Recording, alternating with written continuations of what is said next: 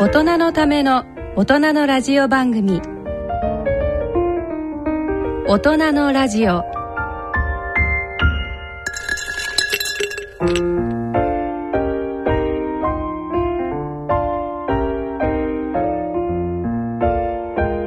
皆さんご機嫌いかがですか？坪田和夫です。こんばんは西澤邦弘です。こんばんは久保田恵里です。第一土曜日のこの時間はご機嫌が人類を救うえー、ちょっとふざけた題ですけどもこれはでも真実。なキーワード。そう。ということでお送りしております。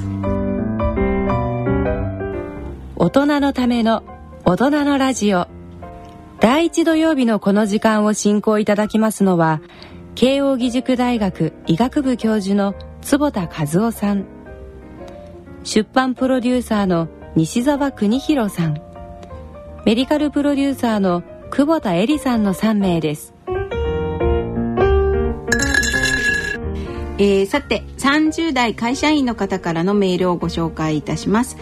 いつもポッドキャストで大人のラジオを楽しく聞かせていただいております。坪田先生にご質問がありメールさせていただきました。私の彼女は看護師で夜勤を週に1回程度しております。タイムシフトワーカーであり体への影響が心配ですが仕事上夜勤をしないわけにはいきません。彼女のように夜勤をしないといけない仕事の方も多くおられると思うのですが何かサーカディアンリズムを崩さないようにする方法などはあるのでしょうか？ぜひ教えてください。坪田先生のご機嫌な人は10年長生きできるを購入して読んで勉強しています。昨年のポジティブサイコロジー学会にも参加しました。これからも放送楽しみにしています。素晴らしいです素晴らしいですね、ね、ありがとうございます。本も買っていただきましてありがとうございますあの彼女心配ですよね。それでねタイムシフトしてられるってことで。あれ実際にあの看護師協会のホームページに行くと、あの看護師という仕事は、あの乳がんの発症リスクが高い仕事なんですよって書いてある。書いてある。そうだから、本当だったらやっぱりやめてほしいけど彼女だったら。でもなかなかねやっぱり自分の生きがいもあるし、うえまあ誰かやらないと困る。いや看護師さんいなくなっちゃったら困りますから夜勤の。で今一つやっぱ夜働いてるのになかなかその、うん、時差を解消するとなかなか難しいんですが、うん。はい、今新しい考え方が非常に明るい考え方が出てきたのでそれをシェアしたいと思います。けどそう。そうなの。結局ねタイムシフトワーカーがじゃあなぜ悪いのかと、それは早く老けるからだということなんですよ。だいわゆる、えーと、プ accelerated aging っていうんだけどどんどん年を取っていくと、えー、だからこそがんになる、うん、それから糖尿病になる高血圧になると、はい、そしたらじゃあ年を取らなくすればいいんじゃない？の いやだからアンチエイジング それがアンチエイジングです。よ。だからアンチエイジングじゃないですか、はい、だから最近なんか論文が出てますけど、はい、 time shift worker の人が例えば運動する、なるほど。ことによってそのタイムシフトの影響を少なくすることができるっていう論文なのね。それは考えてみればそうですよ。だからタイムシフトが悪い。それもまあ悪いんだけどでもその途中に年を取るということがあるわけだから、それに対対抗すればいい。だから、もしタイムシフトワーカーの人が、えー、どうしてもそれを避けられないんだから普通の人よりたくさんアンチエイジングに、えーまあ、注意払いましょうというのがこの考え方明るいんですよ。まああのお仕事上もそもそもねあの、うん、健康に関わるお仕事なわけですから、うん、そういうところもっと意識を高めてもらうという。うでこれはね。明けに運動っていうのも辛いですね。いやそれそれいろいろな工夫意外と今そういうのってあのーうん、すっきりするじゃないですか。でまた、あ、の、ね、よく眠りも深くなるかもしれないし。そうです。はい。でえーとまあ、避けられないもの、うん、避けられるものってあるじゃないですか。例えば、うん、あの遺伝子って避けれないじゃない。そうですね。例えば僕も糖尿病の遺伝子持ってるんだけど、えー、暗い考え方だったらさ、うん、私は糖尿病の遺伝子を持っているから、しょうがない。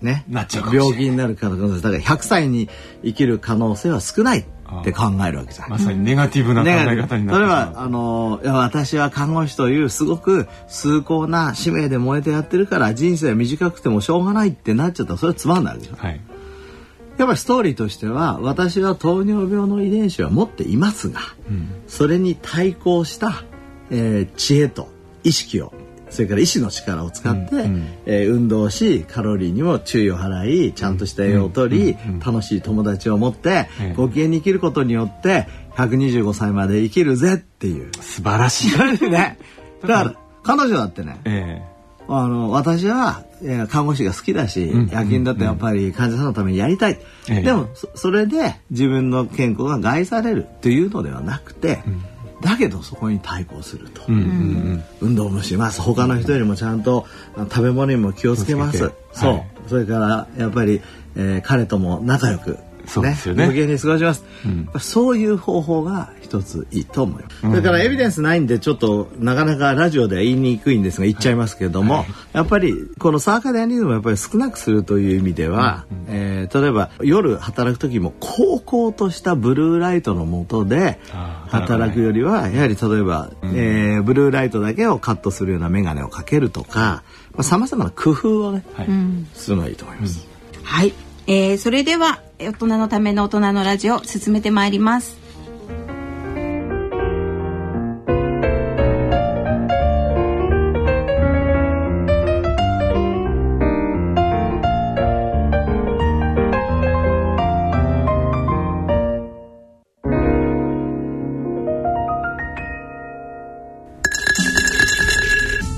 人のための大人のラジオ。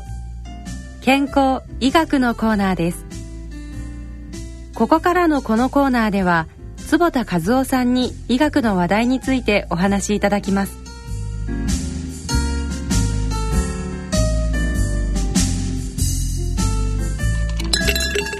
え大人のラジオここからのこのコーナーでは坪田先生に最新の医学情報を伺ってまいります、えー今回はがん予防をテーマにお話をいただきたいと思ってます。でなんか最近ではあのアンジェリーナ・ジョリーさんがはい。がんになっていないのに予防的に乳腺を全部切除したって言って、ええ結構日本でも。そうですね、しましたね。これはあの非常にさまざまな反応が日本であって面白いですようねん。だからあのちょうどテレビでもやってたんですけどもそういうえ私だったらやっぱり取るわと、うん。えー確かあの、まあ、家系とそれから遺伝子検査で確率が出てましたよね、確か、そうですね。と BRCA1 と2どっちもですね。の持ってて、はい。はい。えー、と確率が90%近いと。でそれをまあ切除することによって5%以下にすることができたと、まあ、ある日本人の人はそんなの私だったら絶対取るわと。心配のところ嫌だと、うん。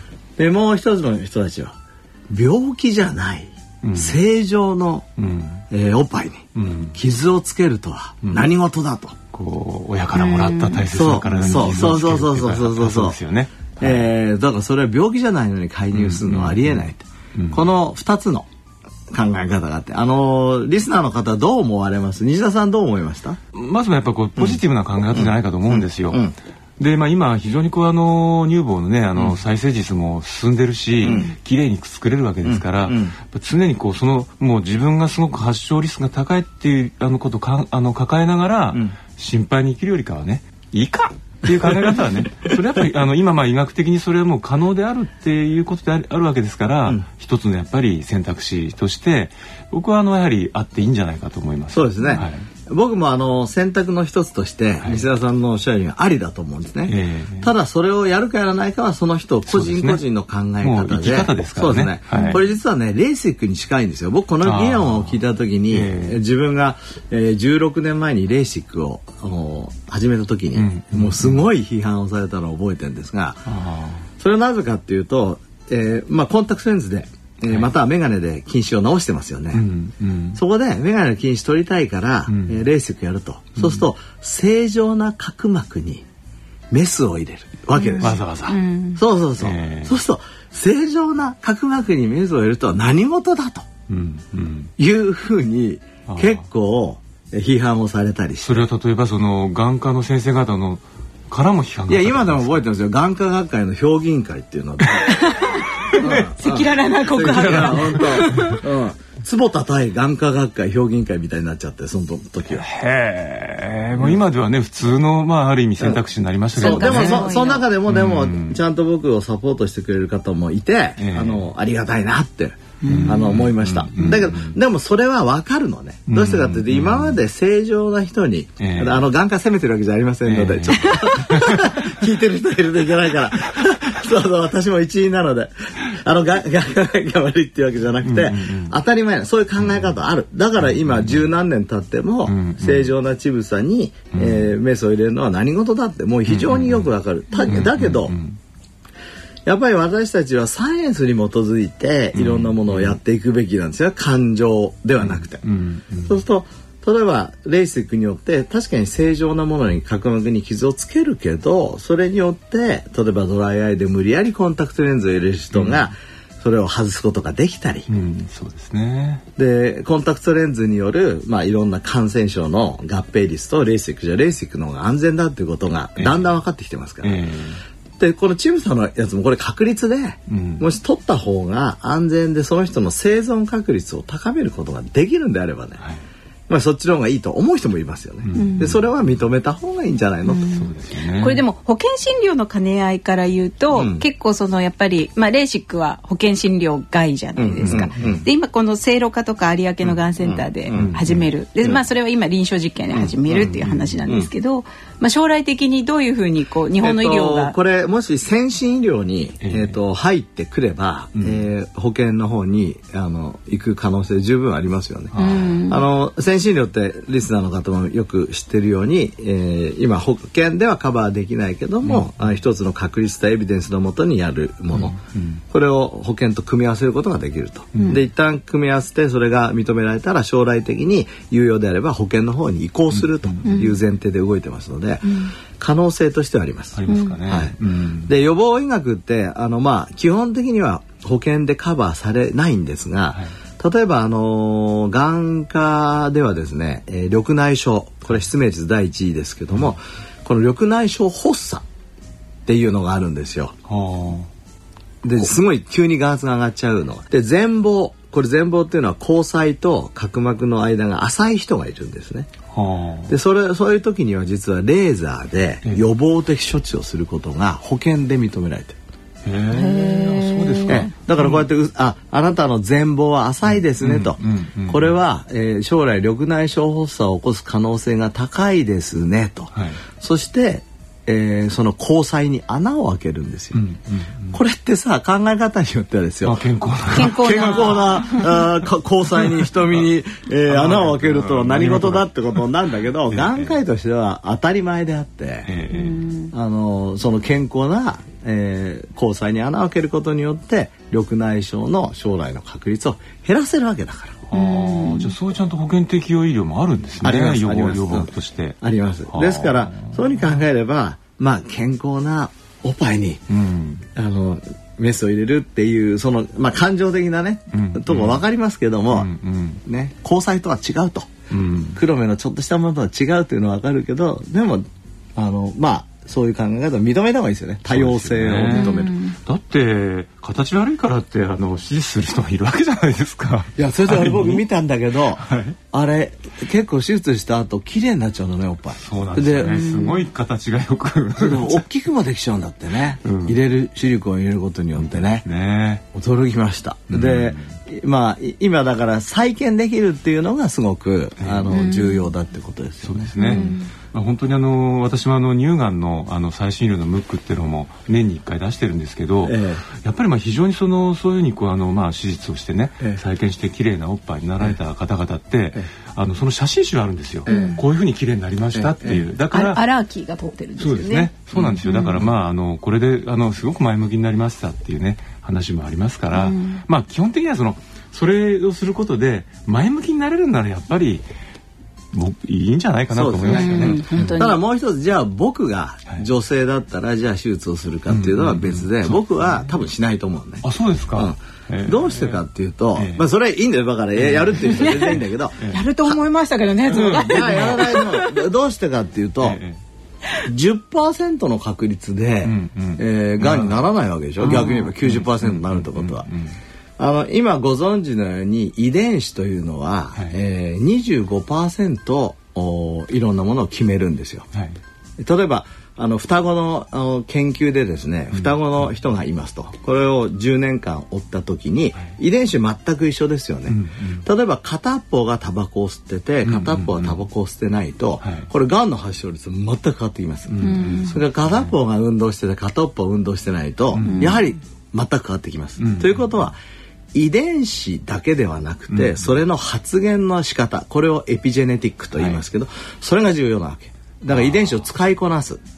っていうのが非常に重要で今がんはまあ遺伝性のがんって言って本当になるやつってあるんですね、うん、90%じゃなくてもう100%近い、はい、それはしょうがない、うん、なかなか難しいけど、うん、ほとんどのがんは25%ぐらいの遺伝子の関与で、うん、75%は生活習慣、うんうん、だからあれですねがんセンターの津金翔一郎先生って疫学の部長僕の友達ですけど、はい、彼もやっぱりえこうがんっていうのは今生活習慣病、うんうん、ねの、まあ、結果だと。うん。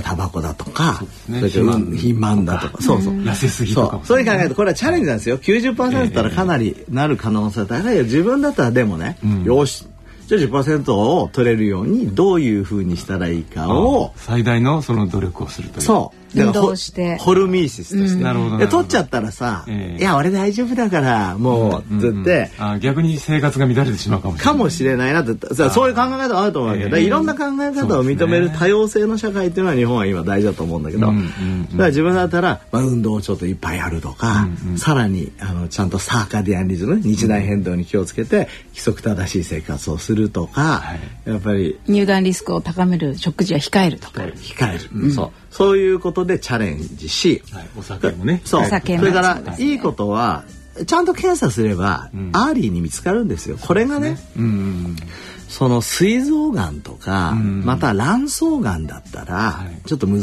しいの。はい、で、実はここ複雑で、彼女は乳がんの話しかしてないんだけど、はい、これあの乳がんの可能性高い人って実は卵巣がんの可能性も高い。ね。はい、うんだったら俺、ね、俺だったんですよ、もし卵巣がんが非常に高いっていうんだ卵巣がんってなかなか early に見つからない、から、じゃあそっちの方はどうすんのっていうこともなるほどね。そうです考えちゃうわけですよ。だったら、えーまあ、チャレンジして、はいそしてまた僕は明るい考え方持ってるからいや10年も経てばさ、うん、新しい治療法がね。そうそうそう ちょっと飲めばさ「はい治りました」っていうのもできんじゃないのとかさちょっとそれこれはあの全然サイエンティフィックじゃないんであの、えー、聞き流してほしいんですが、まあ、そういう考え方もありますねと。だからあの多分西田さんなんかもあれ聞いた時「坪先生だって絶対取るよ」って思うだろう、うん、そうですよね、うん、レシックをされている。いやそうなんだからそれ全然否定してないんだよ、はいうん、だだけど自分だったらそういうチャレンジするかなってちょっと思いました、でも本当にそれはどっちもねあの今こう坪田先生そう伺うと確かにそれもありだよなって思っちゃいますよね。そうですね。特に今せあの坪田先生はねアンチエイジングのまああのプロフェッショナルでもあるわけですから。そうですね。うん、でちなみにあのまあ、がんは予防できるという立場から、はい、えーと、絶対に証明されているもの、うん、あこれを言いますとまず一つはタバコです。はいタバコは、えー、肺がんのリスクもそうですけども、うん、大腸がんもほぼ確実に、うん、えー、上げることが分かってますし、はい、たくさんのがんの確率を上げますから、うん、これは、えー、タバコ吸わない。はい、それから受動喫煙も悪いですもんね。受動喫煙もそうですね悪いことが分かってきましたね、はい、最近ね。それからもう一つは運動、はい、運動すると、うん、えー、がんが減る。うん、っていうことも分かってきました。そうですね。はい。で逆に座りっぱなしだと、うんがんになりやすい。はい、で僕は実はね今ねあの今のうちから宣伝してるけど本書き始めたのよしと、ええ、これは面白いでしょうと、え、だって、例えばね座りっぱなしだとがんになるっていう本があったら、なんか面白そうであります。だからまあよく座っている人ががんになりやすいとかね。そうそうそうそうです。それさみんなやっぱり思わないじゃないですか、でもこれちゃんとしたエビデンスがあるわけ。まあ確かにその、うん肥満にもつながるじゃないですか座りっぱなしって、うん、これあの、ね、セデンタリーライフスタイルってセデンタリーって座りっぱなしのライフスタイルって言って、人類が今まで経験していないライフスタイル、うんうん、ずっとだから、やっぱ100万年前に遺伝子ができて、うん、そのまあその頃狩猟民族でしょ、はい、その時ずっと座ってる人なんかいないわけ。そうですよね。そう、うん、そうそう。だからたくさんの現代病、はい、がんもそうですけども、えー、腰痛とか、実は僕ねドライアイもそうだと思ってああなるほど、うん、最近ドライアイって今まではええコンピューターによるまばたきがうん。減ることによってはい。乾くと、うん。こう思ってたんだけど、えおでもさコンピューターやる時さみんな座ってんじゃんと。えうん。そしたらセデンタリーライフスタイルがドライアイを起こすのかなっていう。あつまりこう目自体の機能も落としてしまうと。そう、という仮説のもとに、今あの慶応大学のですね川島、えー講師とえ一緒にやってるんですけど、ええ。えいい結果が出てきてるんですつまりその運動をよくしている人に例えばあの、ドライアイの人は少ないとか。そうはあ。マウスでは先生なんかもう実証されてそうたんでマウスではそういうのを今論文にしてますけど、ええ。そうするとねさっきあの質問の中で、えええーと夜勤があると、ええーまあ、どうしましょうと、でもコンピューターのさその遺伝子ではないけど、うんコンピューターなしで生きられるかって言ったら生きられないでしょ、うん。そうですよね。そうですよね。もう今今ではね。VDT なしでね、ええ。そうやってあのーまあ、遺伝子と自分がもう生まれ育ってもらった遺伝子が変えられないのと同じぐらい今変えられないと思う,、うんうんうんうん。その時にい今まではコンピューターやめろしか言えなかったんだけど、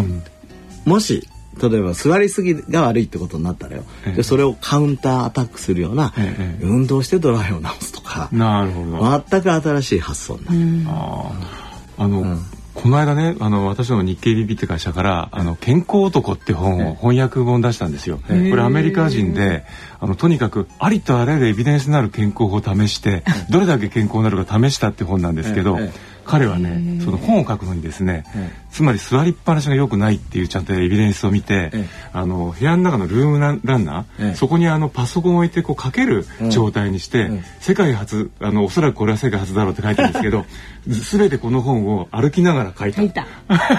面白い。あのね実はね僕もそれ持ってるあそうですか。先生がご自身で作られた。僕が作って、えで僕の親しい友達に、ええ。僕と同じルームランナー持ってる人っていっぱいいるんですよ、え僕がこれいいよって言って みんなこれ僕買ってその人たちにプレゼントしたんだけど、これいいですよ、ええ。ただ面白いことに時速4キロ以上で歩きながらってなかなか難しい、ー、はあやっぱり4キロぐらい。4キロ。4キロ。だから3.8キロぐらいだったら十じゃあ分まさに一般的に言うあの、ん。人の時速ですよね。歩くそうですね。時速そうですね、はい。それからそれそれやるとね本もそれで読めることがあってきた二宮金次郎じゃないけど 俺二宮金次郎だったんだ。そうなんだ。っていうかあの福沢諭吉先生のようにやはりあの動きながらなんか勉学されるという。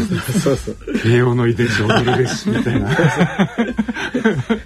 なんか。まあ確かにね、あのー運動グーグルなんかではねグーグル会議って立ち会議。立ち会議って言って、はいそうやって、あの歩きながらっていうのができるような会議室を作ったって噂もありますから、ね私たちもじゃあ立って収録しましょう。あ今度走って走って収録そもそもギリシャ哲学とかって、あのあの時代ってみんなあの立ち歩きながらこうね会話してますよね。じゃあ次回のセッションはあの立ってやりましょう、これ大丈夫そうです。これから。立ち収録ということで。で、えっと、3番目が、えっと、やっぱり食事、はい。えーこれはあのいろんなものが言われてますけど例えばファイバーが多いものが、ええーいいんじゃないかとか、はいこれなかなか完全にまでこの運動とタバコに比べればちょっと弱いんですけども、でもある種の、えーそういうのはファイバーだとか、はいそれから低 GI 食だとか、はそれから非常に強いあの抗酸化物質だとか、えースルフォラファンみたいな、ええブロッコリーに入ってるんですよね。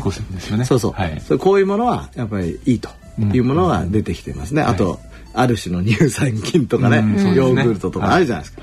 だこれも一つやっぱりその考えるというのが一つ。で四つ目は、はい。えーサーカディアンリズムですね。はい。やはりあのーこのタイムシフトワーカーの人に、えー、がんの発生が、あ多いということこれから、ねうん。これもまだあの運動とタバコほどエビデンスをしっかりしてませんが、ええ。だけどこれも一つ、えー考えるべきうん。ものの一つだというふうに考えます。はい。あとあの、まあ今食事の話出ましたけども、あのあるある程度こう食べ過ぎないでこうカロリーを制限しながらまあ腹八分で、うん。うん。えー生きると、うんこう先生もご研究の対象であのあるあのサーチュインというあの長寿遺伝子が働いてでそのこの間もあのある研究見たんですけどサーチュインの4、ええ。4番目のやつが、ええ。あのまあがん抑制に働くと。そうですね。で、えーそれはやはりカロリー制限で動く遺伝子でしたという。えーそう そうなんだけどでも34ってちょっとトリッキーでですね、えあのむしろそのカロリーリストリクションをしてる時に下がるんですよ。はあ。活性がだから少し4とか7ってねええ。少し違う、まあもちろん最終的にはそういう代謝をコントロールしてるんだけど、ええ。えだから今まさにカロリーリストリクションで一番やっぱり重要なのは31あーっていうふうにやっぱり言われてます。でまあそれが活性化することでやはりこうがんの抑制にもつながっていくと考えているそうですね。お酒はどうですか、お酒も、えー飲みすぎはダメはい。っていうふうに言われてますけど、まあこれエビデンスレベルも、えーそれほどかっちりはしてるわけではないので、うんうんうんまあそういうこと言いますと、まあ、お酒もそうですよね、はい。それから、えー太りすぎはい。やっぱりオビスオベシティもはい。非常に関係ありますし、うんうん。えーまあさまざまな例えば、えー、とがん促進因子例えばよく言うじゃないですか、魚焦げたやつを食べるのとか、うんうんねうんうんあある種のやっぱりものは良くないことは分かっているので、はい。まあ、そういうものは避ける。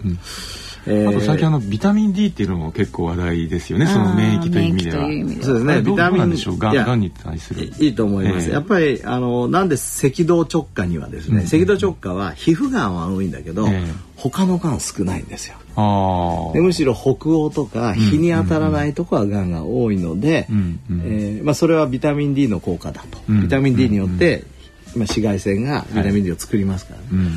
だからビタミン D 不足になっている北欧とか緯度の高いところはがんになりやすくて。それもエビデンス少しずつ出てきてますから。あーじゃあ適度にちゃんとあのそうですよね。日光浴もすると。そうですね。いうことですね。まあ、そういうことで、はい。えーがんの予防はできる時代がやってきたと、うん。はい。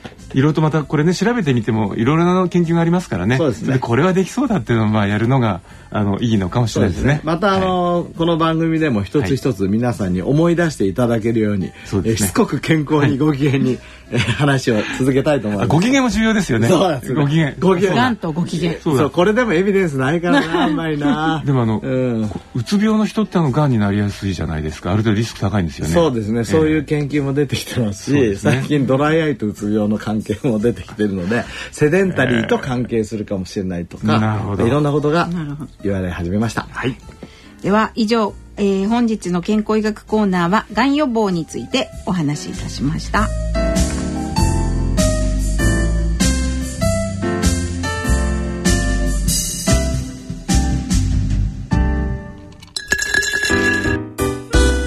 大人のための大人のラジオ。坪田和夫のブルーライトポリューションのコーナーです。このコーナーでは慶應義塾大学医学部教授の坪田和夫さんにお話しいただきます。えー今日はブルーライトと目の関係について話をしたいと思います、えーブルーライトっていうのはですから2つの、あのことをしてるんですね。一つは僕たちのサーカディアンリズム日内変動ですね。これ、えー先週話しましたけども、えー昼だな夜だなっていうことを決めている。でもう一つはですねこのブルーライトというのは光の中でも非常にパワーが強いんですね。波長が短いんですね、えーなので目に対する影響があるというふうに言われてますのでその話をしたいと思います。アメリカではカレー黄斑変性このちょっと難しい。カレーって言ってあのいわゆる食べ物のカレーじゃないですね。あの年を取ってくるカレー。ね。黄斑っていうのは黄色い斑って書くんですが目の中心にある斑、えー中心の部分なんですがここで視力が出てますね。えここがおかしくなってしまって、えー見えなくなるという人が本当に増えてる。日本でもこれ失明率の第4位になっています。でこれはあの実は、えー活性酸素との関係がすごく言われてまして紫外線がリスクファクターだということは前々から言われてたんですが最近になってまだエビデンスはそんなにしっかりはしてないんですがもしかしたらブルーライトの方が大きな影響を与えるんじゃないかと、えーいう考えが出てきています実はあの今度6月の6日7日8日と、ええー、国際第1回ブルーライト学会を東京で、あの開催しますがその時に、えー、これらの論陣を張っている眼科関係の先生にいっぱい来てもらいます。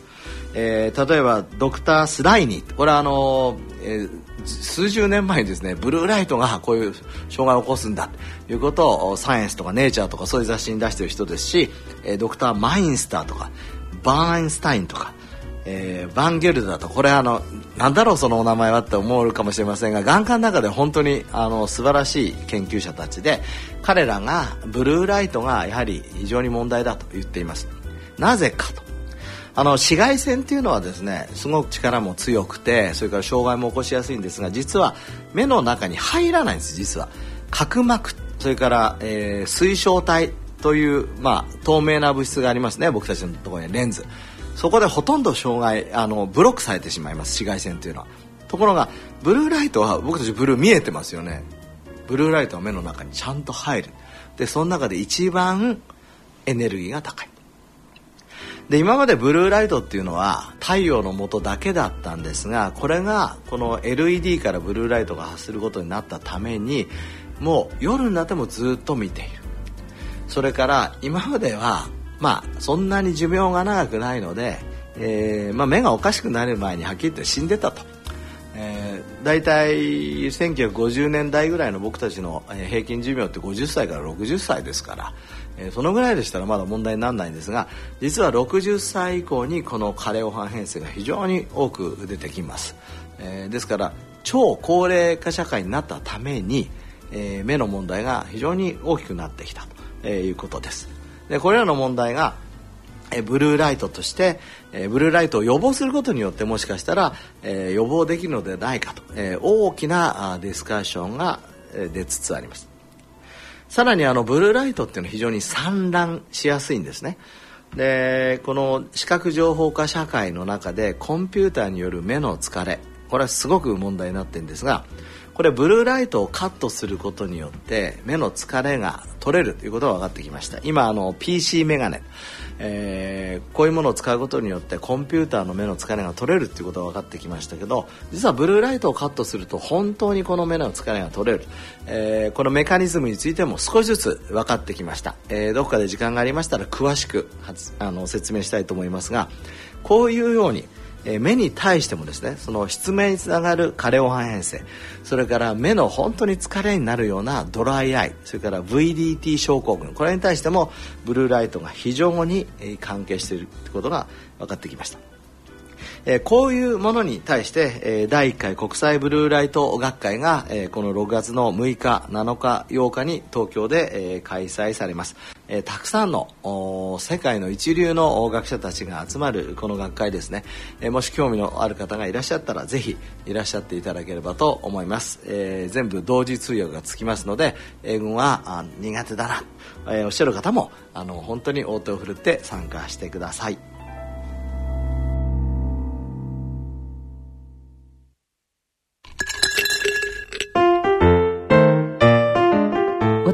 ための大人のラジオ。スポーツのコーナーです。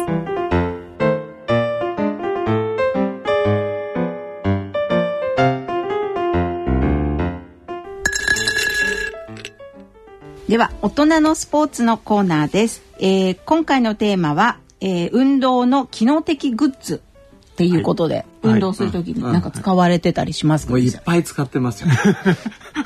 え使って。いや、じゃままず、まず、ちょっと僕の方から言っていい？もちろんです。あの僕あの、えっ、ー、と iPhone 使ってんですが、えっ、ー、とまあいろんなものがありますけど、最近やっぱハマってんのがランキーパーっていうこのアプリなんですけど。ランキーパー？ランキーパー。なんかそれ声とか音とか出ますか？え、あ、松本先生、はい、あの iPhone を。うん。そうです。あ、で先生ちょっと走ってください。あ、ここを走る。アクティビティスタートと今なんかあの iPhone が言いました。先生走っています。この狭いスタジオの中なんか。じゃあこれでアクティビティいきます。Activity stopped. ストップ。ね。止まりました。と今15秒間、えー、Activity completed. completed. Summary. Total time 15 seconds. Total distance 0 point. 0 point. 1 kilometers. Average pace 39 minutes 33 seconds per kilometer.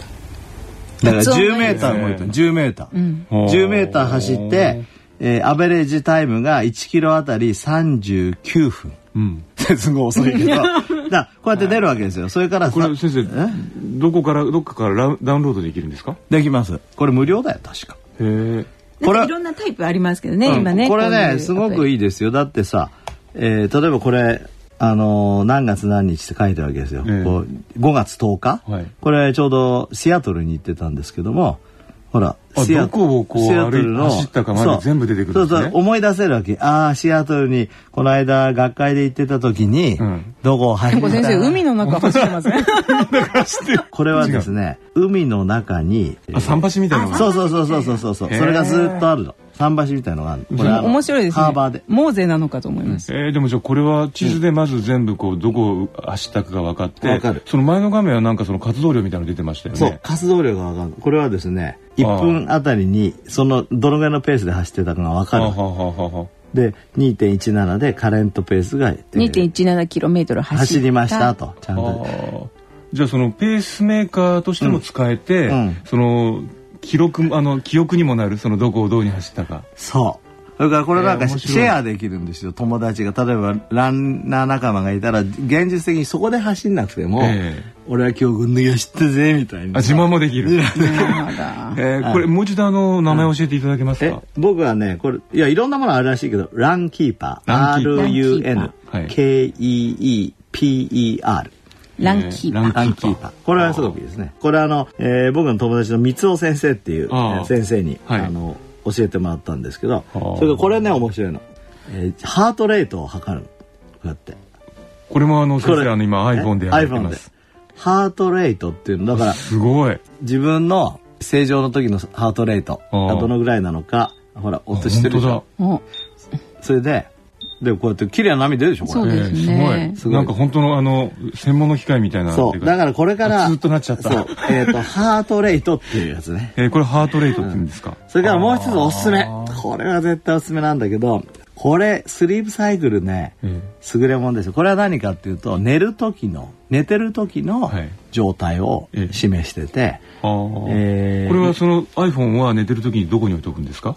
これね iPhone ってご存知のようにモーションセンサーとしての力もあるんですよ、ええはいはい。なので、えっとこれをベッドの下に置いとくんです、ええ。でその間に充電僕もしてんだけど、はい。だからベッドで寝る時にはい。iPhone も寝るの、あーでそれ一緒に寝て 置いと置いとけば。そうそう。だから僕の睡眠の友なわけ。ああつまりその体の動きで、うん。あのどのくらい深い睡眠かっていうのを測定してくれる機械ってことですね。例えば西田さん今日の朝。はい。ねえっ、とこれ音が出ないんであれなんだけど0時13分にベッドに行きましたと、はい。朝6時10分に起きましたと、うん。私の寝たトータルは5時間57分ですと。はい。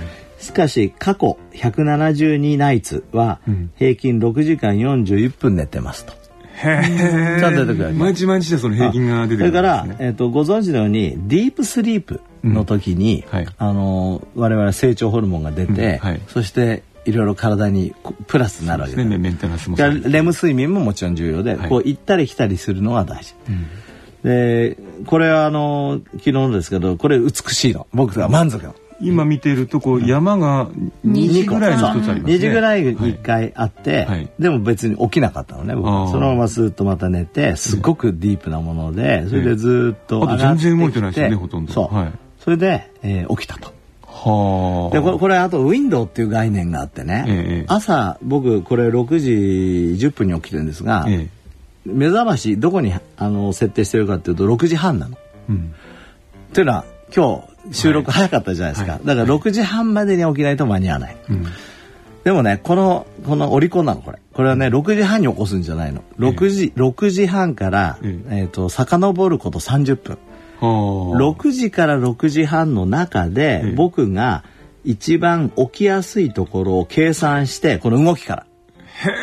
考えてくれてここで起こしてくれるわけ。だからあ今ここで起きると一番ご機嫌に起きられるぞってだからあ。のあーもう眠たくてっていうのはないのよ。僕が起きるのはだからこれよりももっとだから6時より前に自分が自然に起きるか、またはこの、えースリープサイクルが自分の動いて体が動いているところではい起こしてくれるかっていうことなので、いつも起きた瞬間から走ってるって感じ。すごいですね。でただこれ全部スマホでできちゃうんだ、そう。で前の日なんかでもすごい動いてるでしょ。あ本当だ、これね食事が遅かったああじゃあちょっとあんまり体のこそうう調子も良くなかったってことですね。おそらく。調子は良くはなくないんだよ全然良くないの。あの自分じゃなかなか気づかない、うん。体調良すぎていつも、ええ。だけど 体は嫌がってたってことですね。嫌がって夜遅い食事を。そうそう、ん。でこれはいいのはあの運動をやっぱり昼間ちゃんとしてると夜睡眠が深いっていうことがよくわかりますよ。はあ。よくわかる。それから昼間やっぱお外を走った方がはい。睡眠が深いことも分かってくる。あだからこのグッズはすごく良くて。つまりこう日中の活動をどう調整するかっていうことにも使えるってことですよね。使える。うん。使えるえー面白いですね。あの今まああのこうスマホで使えるあのものを先生お使いですけども、うん。あの結構こう活動量計あの時計みたいにつけられるやつがいろいろなパターンが出てきてて。あれだとあの一日中つけてるじゃないですか、うん。そうするとやはりこうあの寝てる間にどういうあの挙動をしてたかっていうデータとあと昼間、うん。なんかねあれ3次元なんで例えばこう昼間うとうとするじゃないですか、前の方にうとうとしたのかそっくり返ってうとうとしたのかです。ねそこら辺もわかるらしいんですよ。あの僕の使ってるやつもねそのブレスレット型でおしゃれなんですよ、ええ。でコンピューターに突っ込むと先生これ以外やっぱりそれもそれも使ってるんですか？それねあのこの間ね、ええ。あの友達にプレゼントされて、ええ。今使い始めたところで、ええ。まだこなしてないんだけどこの3つは僕は使いこなしてるから、非常にいいとそれがあると、まあ、あの、今日、さっき先生が、あの、癌のリスクも高めるとおっしゃった、その、こう、リズムの乱れ、うんうん。それなんかも、こう、すぐこう、チェックしやすくなりますよね。そうですね、ん。本当そう思います、うんうん。便利な時代になったもんですよね。ええはい。ここら辺は一つあのそうですいいんじねグゃないでしょうか。ッズ。あとはなんかこう、あの、血抜かないで、こう、ピュって血糖値が上がるような機械って先生ないんですかね？今ねそれをぜひね、ええあのー開発しようと思って。あ、もう慶応では開えっ発中。と理化学研究所のあの和田先生とはい。一緒に今それを開発しようとしてると。じゃあそれがあったらこうあの日中どういうふうにこう血糖値が動いてるかも簡単にわかるようになるんですか、そうです。今あの簡便に測るものは出てきて、はい。少し保険適用もされようとしてるんですが、ええ。ただまだ完全じゃないので、んもうちょっとプリサイスにあの非常に正確に測れるような機械ができてくればね、はい。本当にいいですよね。いいですね。うん。まあ非常にね今その食後に高血糖になるたりするのが非常にこういろんな病気のリスクだっていうのが分かってきてますから、そういうのも分かるといいですよね。ね。僕まだまだちょっとグッズシェアしたいものなんですが今日は時間みたいなのでわかりました。これ結構盛り上がることが分かったんです先生いくつ持ってるんだろう？自分で盛り上がってるだけなんだけど。先生まさかそのスマホのチェック、ええ。データのチェックのためにあの、ええ。夜遅い時間にスマホを長い時間見られるようなことはないでしょうか？それは本末転倒になるので それはしないということですね。確かにいいね、はい。これこれまたじゃあ面白いですね。話を面白い。させてい。今日はグッズ編第一弾だということですね。はい。はい。えーそれでは、えー本日は、えー運動の機能的グッズをお話ししました。サポートしたり、はい。その効果がわかるグッズでしたグッズでした。ありがとうございアプリでしたね。アプリ。主にはい。アプリ。ですアプリはい。はい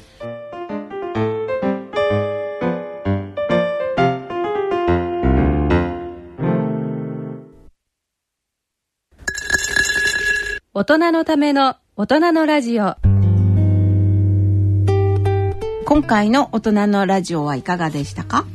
いやーいつものように面白かった。もう 坪田先生が iPhone でこんなにいっぱいあの健康機能を搭載されてるとは、いやはっきり言ってこんなにこう健康の評価ができる、あの器具だっていうのは今日本当に僕初めて知りました 感動しましたそうですか、確かにこれ10 15秒走りましたっていうのもねちゃんと出てきて驚いたね。で心拍もこう綺麗なこう心臓の波がねそうですね。最後まっすぐになったと思うんですよ。だけどそれやったためにさ僕たち本当は立ちながらさ録音するっていうの忘れちゃった。ねあ、だから次回から次回から。じゃあこれセえーだからセットアップ7月放送分からは立てといてもらって私ども。次からスタジオも変わります。そうだその時のあの様子もじゃあ写真かなんかそうですね。お見せしましょう。はい。はい、なんかグッズも持ってきてください。はい。はい。ということで、えーさて番組では疑問、質問、ご意見、ご感想をお待ちしております。宛先はこちらまでお願いいたします。ラジオ日経大人のラジオの宛先です郵便の方は郵便番号107-8373東京都港区赤坂1-9-15ラジオ日経大人のラジオ係まで。ファックスの方は東京03-3582 1944東京03-3582-1944ラジオ日経大人のラジオ係まで。大人のラジオの番組ホームページからも投稿いただけます。皆様からのご質問ご意見ご感想をお待ちしております。えー疑問質問などどしどしお寄せください。それではお時間となりました。お相手は久保田恵里と、西澤邦弘と坪田和夫とでお送りしました。えー来月は7月6日となります。次回お会いする時までさようなら。さよなら。さよなら